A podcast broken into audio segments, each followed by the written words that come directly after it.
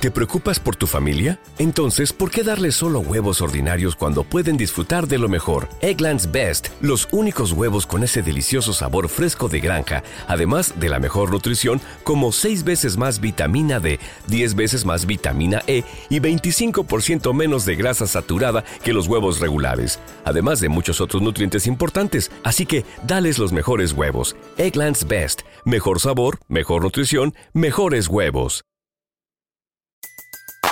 Everybody in your crew identifies as either Big Mac Burger, McNuggets, or McCrispy Sandwich. But you're the filet fish Sandwich all day. That crispy fish, that savory tartar sauce, that melty cheese, that pillowy bun. Yeah, you get it. Every time. And if you love the filet of fish, right now you can catch two of the classics you love for just $6. Limited time only. Price and participation may vary. Cannot be combined with any other offer. Single item at regular price. Ba da ba ba ba. La importancia de llamarse Ernesto, de Oscar Wilde. Acto tercero. Saloncito íntimo en la residencia solariega de Woolton. Susana y Cecilia están asomadas en la ventana, mirando hacia el jardín.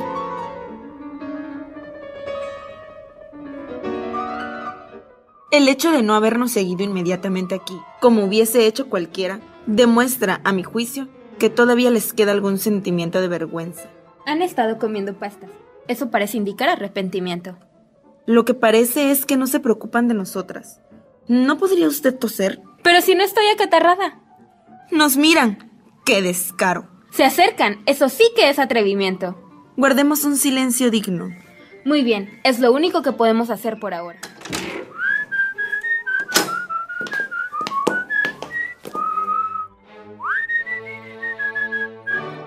Silencio digno parece producir un resultado deplorable. De lo más deplorable. Pero no seremos las primeras en hablar. Eso no. Mr. Worthing, tengo que preguntarle algo muy particular. De su contestación dependen muchas cosas. Susana, es usted de una sensatez inapreciable. Mr. Moncrief, tenga usted la bondad de contestarme a la siguiente pregunta. ¿Por qué quiso usted hacerse pasar por el hermano de mi tutor?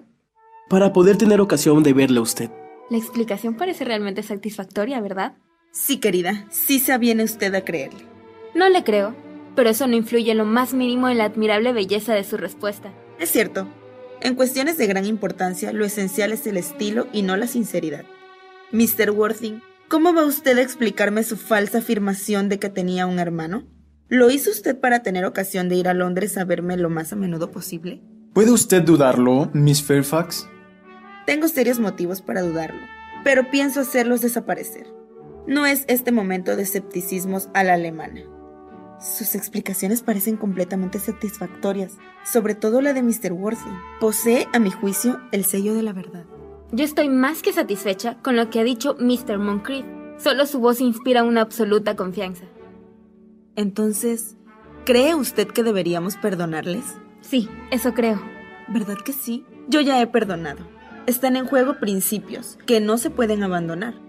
¿Cuál de nosotros deberá hablarles? No es una faena agradable. ¿No podíamos hablar las dos al mismo tiempo? ¡Excelente idea! Yo casi siempre hablo al mismo tiempo que los demás. ¿Quiere usted que yo le marque el compás? Naturalmente. Un, dos, tres. Sus nombres de pila siguen siendo una barrera infranqueable. Eso es todo. ¿Nuestros nombres de pila? ¿Y eso es todo? Pero si nos van a bautizar esta tarde. ¿Y está usted dispuesto a hacer esa terrible cosa en mi obsequio? Lo estoy. Y por complacerme, ¿está usted decidido a franquear esa tremenda prueba? Lo estoy. Qué absurdo es hablar de la igualdad de los sexos. Cuando se trata del sacrificio de sí mismo, los hombres están infinitamente más adelantados que nosotras. Lo estamos. Tienen ellos momentos de valor físico que nosotras, las mujeres, desconocemos en absoluto. Amor mío. Amor mío. Lady Bracknell. ¡Cielo santo! Susana, ¿qué significa esto? Pues sencillamente que Mr. Worthing y yo somos prometidos, mamá. Ven aquí, siéntate, siéntate inmediatamente. La vacilación de cualquier clase que sea es señal de decadencia mental en los jóvenes y debilidad física en los viejos. Caballeros, habiendo sabido la fuga repentina de mi hija por su doncella de confianza, cuyas confidencias he comprado por medio de unos cuartos, La he seguido de inmediato tomando un tren de mercancías. Su desventurado padre está en la idea, afortunadamente, de que asiste a una conferencia de una duración extraordinaria organizada por la Junta de Ampliación Universitaria. Me propongo a no sacarle de su error, pero comprenderá usted perfectamente, como es natural, que toda comunicación entre usted y mi hija debe cesar terminantemente desde ahora mismo. Sobre este punto, como por supuesto sobre todos los puntos, soy inflexible. Me he comprometido a casarme con Susana, Lady Bracknell. Eso no tiene la menor importancia, caballero. Y ahora en cuanto a Archibaldo... ¿Qué, tía Augusta? ¿Puedo preguntarte si en esta casa vive tu achacoso amigo Mr. Bumburi? Oh, no. Bumburi no vive aquí. Bumburi está, no sé, donde en este momento... En fin, Bumburi ha muerto. ¿Muerto? ¿Y cuándo ha muerto Mr. Bumburi? Su muerte ha debido ser muy repentina. Oh, le he matado esta tarde. Digo, el pobre Bumburi murió esta tarde. ¿Y de qué murió? ¿Quién, Bumburi? Oh, explotó por completo. ¿Qué explotó? ¿Ha sido víctima de un atentado revolucionario? No estaba yo enterada de que Mr. Bumburi se interesase por la legislación social. Si así era, bien castigado está por su morbosidad. Querida tía Augusta, he querido decir que le descubrieron. Vamos, que los médicos descubrieron que Bumburi no podía vivir. Esto es lo que quería yo decir, y Bumburi se murió. Parece ser que tuvo una gran confianza en la opinión de los médicos. Sin embargo, me alegro mucho de que se decidiese por último adoptar una regla de conducta decisiva. Y ahora que ya estamos libres de ese Mr. Bumburi, ¿puedo preguntar a usted, Mr. Worthy, quién es esa personita cuya mano tiene cogida mi sobrino Archie? De una manera que me parece completamente impropia. Esa señorita es mi Cecilia Cardew, mi pupila. He dado palabra de casamiento a Cecilia, tía Augusta. ¿Quieres hacer el favor de repetírmelo? Mr. Moncrief y yo pensamos casarnos, Lady Bracknell. No sé si es que la aire de esta región del condado de Hereford precisamente tendrá algo, pero el número de promesas matrimoniales en actividad me parece que supera considerablemente el término medio suministrado por la estadística para gobierno nuestro. Creo que algunas preguntas preliminares por mi parte no estarían de más. Mr. Worthing ¿Tiene algo que ver Miss Cardio con cualquiera de las grandes estaciones de ferrocarril londinenses? Le pregunto a título de información solamente. Hasta ayer no tenía yo idea de que hubiese familias o personas que descendiesen de una estación de término. Miss Cardio es nieta del difunto Mr. Thomas Cardio. Belgravia Square, 149, Londres, propietario de la finca Gervas Park, en Dorking y el Sporran. Eso parece bastante satisfactorio. Tres direcciones inspiran siempre confianza, hasta los comerciantes. Pero ¿qué prueba tengo yo de su autenticidad? He conservado cuidadosamente los anuarios de señas de aquella época. Están a su disposición por si quiere examinarlos, Lady Bracknell. He notado errores peregrinos en esa publicación. Los abogados y procuradores de la familia de Miss Cardew son los señores Markby, Markby y Markby. Markby, Markby y Markby una razón social muy bien quista en su profesión. Además, he oído decir que alguno de estos señores Markby figuraba de vez en cuando en los banquetes oficiales. Hasta ahora todo eso me satisface. ¡Cuánta bondad por su parte, Lady Bracknell! Tengo también en mi poder, y le encantará a usted saberlo, la partida de nacimiento de Miss Cardew su fe de bautismo y sus certificados de tos felina, empadronamiento, vacunación, confirmación y sarampión y documentos tanto alemanes como ingleses. Ah, una vida llena de incidentes por lo que veo, aunque tal vez demasiado excitante para una mujer tan joven. Yo no soy partidaria de la experiencia prematura. Susana, se acerca la hora de nuestra marcha. No podemos perder ni un momento. Y aunque sea por pura fórmula, Mr. Worthy Quisiera preguntarle si Miss Cardew posee alguna fortunita. Oh, unas 130 mil libras esterlinas en papel del Estado. Eso es todo. Vaya usted con Dios, Lady Bracknell. Encantado de haberla visto. Un momento, Mr. Worthy. ¿130 mil libras? ¿Y en papel del Estado? Miss Cardew me parece una muchacha muy seductora. Ahora que la veo bien, pocas muchachas hoy en día tienen cualidades verdaderamente sólidas de esas cualidades que duran y se mejoran con el tiempo. Vivimos, siento tener que decirlo, en una época de cosas superficiales. Acérquese usted, querida, preciosa muchachita, Su vestido es de una sencillez lastimosa, y su pelo parece tal como le hizo la naturaleza. Pero podemos transformarle enseguida. Una doncella francesa, experta, conseguirá resultados maravillosos en poquísimo tiempo. Tenga usted la bondad de volverse encantadora amiguita. Lo que le quiero examinar es el perfil. Sí, lo que yo esperaba en absoluto. Hay varias posibilidades mundanas en su perfil. Levante usted un poco la barbilla, querida, y el estilo depende en gran parte de la manera de llevar la barbilla. Se lleva en este momento muy alta, Archibaldo. Sí, tía Augusta. Hay varias posibilidades mundanas en el perfil de Miss Cardew. Cecilia es la muchacha más dulce, más amable y más bonita que hay en el mundo entero. Y no doy dos céntimos por esas posibilidades mundanas. No hables irrespetuosamente de la sociedad, Archibaldo. Eso lo hace tan solo la gente que no puede pertenecer a ella. Sabrá usted, como es natural, amiguita, que Archie no cuenta con más que sus deudas. Pero yo no apruebo los matrimonios interesados. Cuando me casé con Lord Bracknell, no tenía yo la menor fortuna. Pero ni en sueños admití por un momento que eso pudiera ser un obstáculo en mi camino. Bueno, supongo que tendré que dar mi consentimiento. Gracias, tía Augusta. Cecilia, ¿puede usted besarme? Gracias, Lady Bracknell. Puede usted llamarme tía Augusta en lo sucesivo. Gracias, tía Augusta. Yo creo que lo mejor sería que la boda se celebrase lo antes posible. Gracias, tía Augusta. Hablando con franqueza, yo no soy partidaria de relaciones largas. Dan ocasión a que los novios descubran sus mutuos caracteres antes de casarse lo cual nunca es aconsejable. Perdone usted que la interrumpa, Lady Bracknell, pero no hay que pensar en esa boda. Soy tutor de Miss Cardew y ella no puede casarse sin mi consentimiento hasta que sea mayor de edad. Y ese consentimiento me niego a darlo en absoluto. ¿Y puedo preguntarle por qué motivos? Archibaldo es un partido extraordinariamente, y hasta me atreveré a decir que ostentosamente aceptable. No tiene nada, pero luce mucho. ¿Qué más puede desearse? Siento muchísimo tener que hablarle a usted con franqueza, Lady Bracknell, acerca de su sobrino, pero el hecho es que a mí no me gusta nada su carácter. Sospecho que es un mentiroso. ¿Mentiroso? ¿Mi sobrino Archibaldo? Imposible. Es un alumno de Oxford.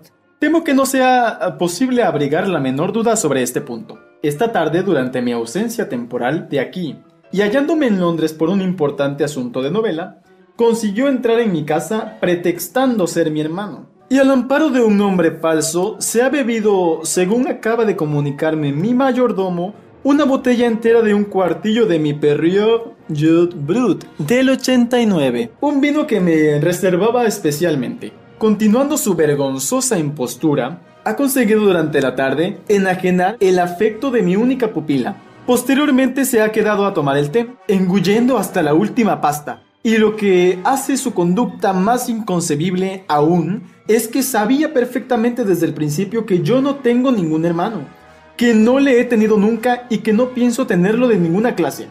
Así se lo dije terminantemente ayer mismo por la tarde. Mr. Worthing, después de madura reflexión, he decidido no hacer caso en absoluto de la conducta de mi sobrino con usted. Eso demuestra una gran generosidad en usted, Lady Bracknell mi decisión es, sin embargo, irrevocable. Me niego a dar el consentimiento. Acérquese usted, amiguita. ¿Qué edad tiene usted, querida? Pues realmente no tengo más que 18 años, pero confieso siempre 20 cuando voy a alguna velada. Hace usted perfectamente en efectuar esa leve alteración. Realmente una mujer no debe decir nunca exactamente su edad. Eso da un aspecto de calculadora. 18 años, pero confesando 20 en las veladas. Bueno, no falta mucho para que llegue usted a la mayoría de edad y se vea libre de las restricciones de la tutela. Así que no creo que el consentimiento de su tutor sea, después de todo, una cuestión de gran importancia. Perdone usted, Lady Bracknell, que le interrumpa de nuevo, pero justo es decirle que, según las cláusulas del testamento de su abuelo, Miss Cardew no llegará a ser mayor de edad legalmente hasta los 35 años. Eso no me parece grave objeción. 35 años es una edad muy atractiva. La sociedad londinense está llena de damas de elevadísima alcurnia que por su propia elección se han quedado en los 35. No veo la razón alguna para que nuestra querida Cecilia no esté más atractiva aún a la edad susodicha que lo está actualmente, y mientras tanto sus bienes habrán aumentado considerablemente. Archie, ¿podría usted esperarme hasta que cumpla yo los 35 años? Claro que puedo, Cecilia. Ya usted sabe que sí. Sí, lo sabía instintivamente. Pero yo no podría esperar todo ese tiempo. Detesto tener que esperar a cualquiera, aunque solo sea en cinco minutos. Me pone eso siempre de muy mal humor. Yo no soy puntual, ya lo sé, pero me gusta la puntualidad en los demás, y por lo tanto, no hay ni que pensar en que yo espere, aunque sea para casarme. Entonces, ¿qué vamos a hacer, Cecilia? No lo sé, Mr. Moncrief. Mi querido Mr. Worthing, como Miss Cardew declara categóricamente que no podría esperar hasta los 35, advertencia que, lo confieso, me parece mostrar un carácter algo impaciente, yo le rogaría a usted que meditase nuevamente su determinación. Pero, querida Lady Bracknell, el asunto está por completo entre sus manos. En el momento en que usted consienta en mi boda con Susana, yo aprobaré gustoso el enlace de su sobrino con mi pupila. Debía usted ya saber perfectamente que no hay ni qué pensar en su proposición. Entonces, un celibato apasionado es lo que podemos esperar todos nosotros en lo venidero. No ese es el destino que reservo a Susana. Archibaldo, como es natural, puede escoger por sí mismo.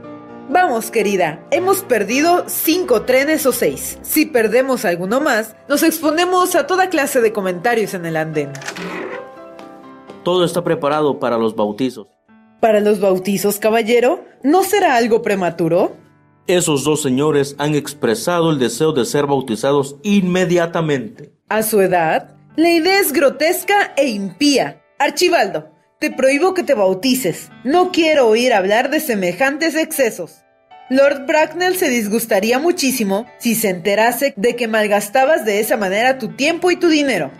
¿Quiere eso decir que no habrá entonces ningún bautizo en toda la tarde? No creo que tenga mucha importancia práctica para nosotros, tal como están las cosas en este momento, doctor Kazuya. Me apena oírle a usted semejantes conceptos, Mr. Worthing. Huelen a las doctrinas heréticas de los anabaptistas, doctrinas que he refutado por completo en cuatro de mis sermones inéditos. No obstante, como la disposición de ánimo de ustedes en este momento me parece particularmente profana, volveré a la iglesia enseguida. Además, acaba de decirme el encargado del cepillo eclesiástico que hace hora y media que me está esperando Miss Prism en la sacristía. Miss Prism. ¿Le he oído a usted realmente referirse a una Miss Prism? Sí, Lady Bracknell, a reunirme con ella voy. Permítame usted que le ruegue que se detenga un momento. Es un asunto que puede tener una importancia vital para Lord Bracknell y para mí. Esa Miss Prism no es una mujer de aspecto repulsivo, confusamente relacionada con la enseñanza. Es una dama de las más cultas y la imagen misma de la respetabilidad. Evidentemente es la misma persona. ¿Puedo preguntarle qué situación ocupa en su casa? Soy soltero, señora. Miss Prism, Lady Bracknell, es desde hace tres años la reputada institutriz y la compañera inestimable de Miss Cardew. A pesar de eso que acabo de oír sobre ella, necesito verla inmediatamente. Mande usted a buscarla.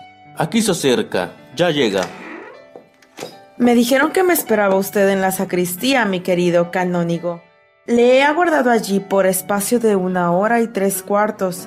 ¡Oh, Dios mío! Prism, venga usted aquí, Prism. ¿Dónde está el niño? Hace ya 28 años, Prism, que salió usted de la casa de Lord Bracknell, calle Upper Grosvenor número 104, al cuidado de un cochecillo que contenía una criatura recién nacida del sexo masculino. No volvió usted nunca. Algunas semanas después, gracias a las minuciosas pesquisas de la policía londinense, fue descubierto el cochecillo medianoche, abandonado y sin defensa en un rincón alejado de Bayswater. Contenía el manuscrito de una novela de tres tomos, de un sentimentalismo más irritante que el de costumbre. Pero el niño no estaba, Prism.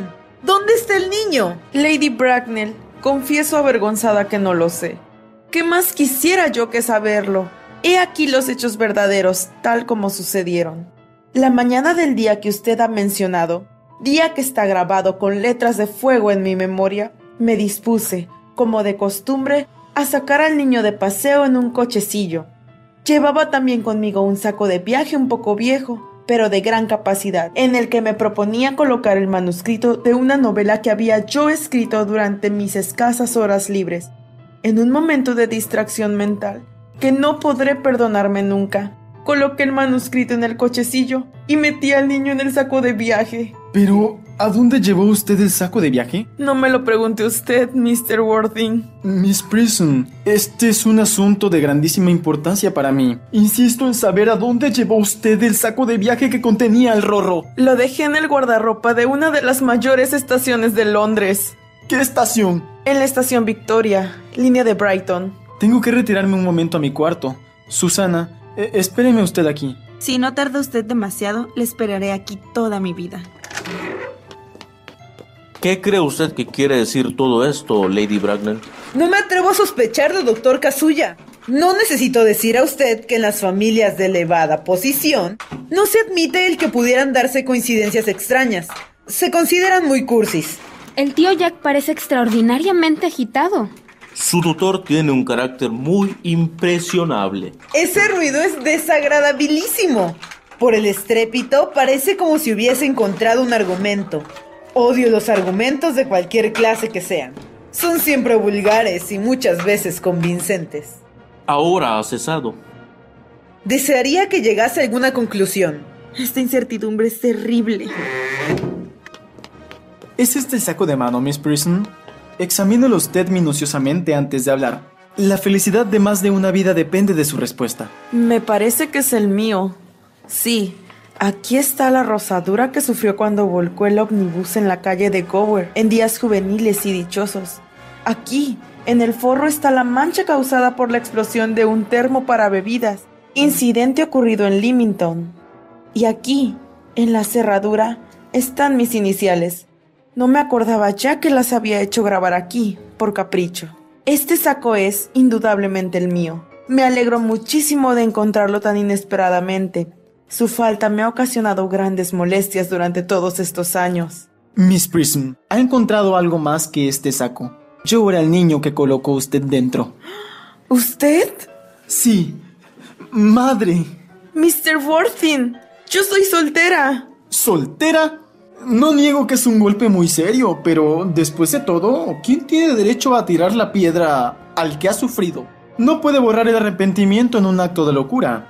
¿Por qué ha de haber una ley para los hombres y otra para las mujeres? Madre, yo la perdono a usted. Mr. Worthing, aquí hay algún error.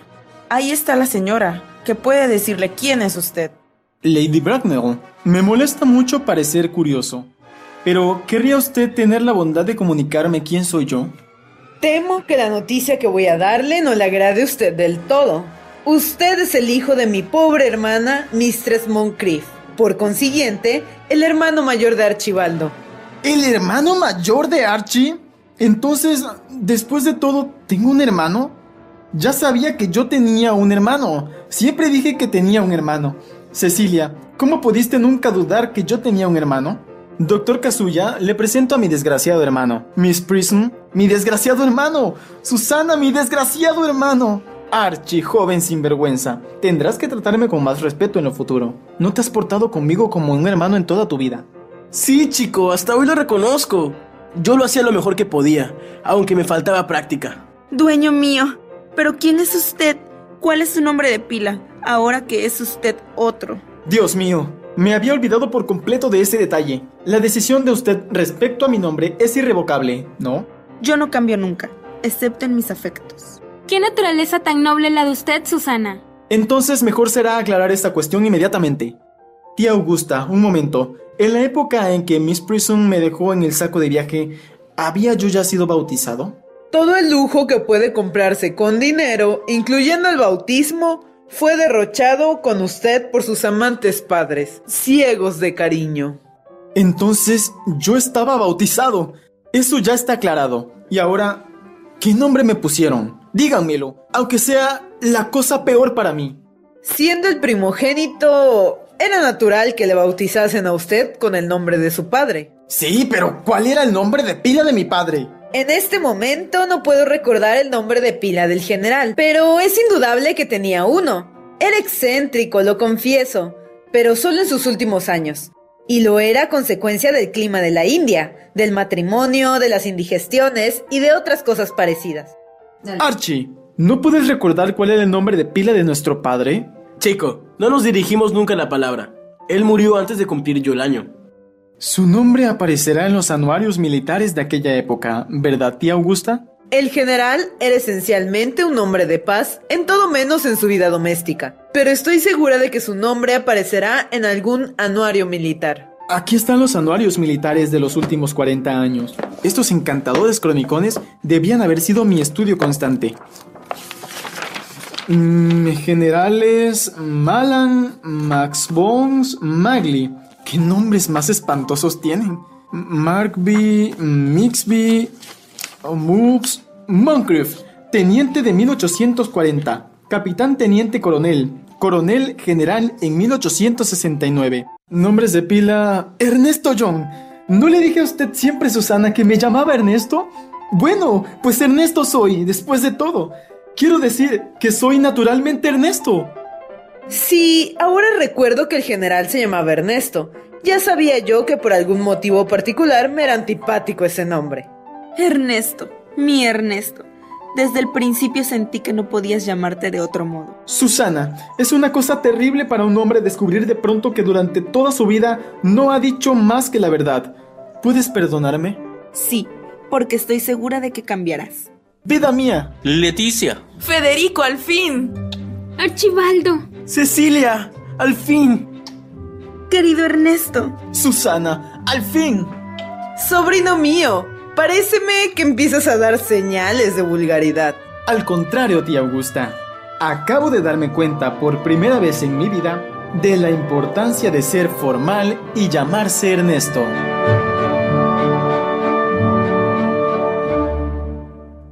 BetMGM has an unreal deal for sports fans in Virginia. Turn $5 into $150 instantly when you place your first wager at BetMGM. Simply download the BetMGM app and sign up using code Champion150. Then, place a $5 wager on any sport. You'll receive $150 in bonus bets, regardless of your wager's outcome. And if you think the fun stops there, the King of Sportsbooks has plenty of surprises in store. Check out daily promotions, same game parlays, live bets, and so much more. Download the app in Virginia today and get $150 in bonus bets instantly from your first wager only at BetMGM. BetMGM and GameSense remind you to play responsibly. See BetMGM.com for terms. 21 plus only, Virginia only. New customer offer, subject to eligibility requirements. Rewards are non withdrawable bonus bets that expire in seven days. Please gamble responsibly. Gambling problem? Call 1 800 Gambler. Promotional offer not available in Washington, D.C.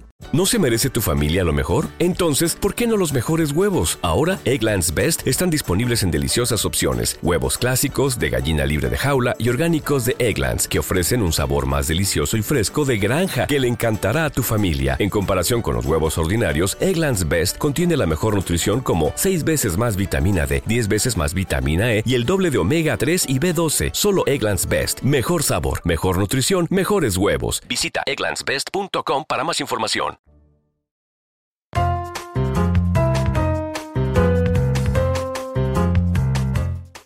Esta es una producción original del Cuentero. Reparto. Jack Worthing, Rodolfo Alcudia. Archibaldo Moncrief, Dante Robo. Cecilia Cardio, Karen Hernández. Susana Fairfax, Valeria Vidal. Lady Bracknell, Daphne Robo. Leticia Prism, Ana Flores. Doctor Kazuya, Gabriel Lázaro. Musicalización, Daphne Robo.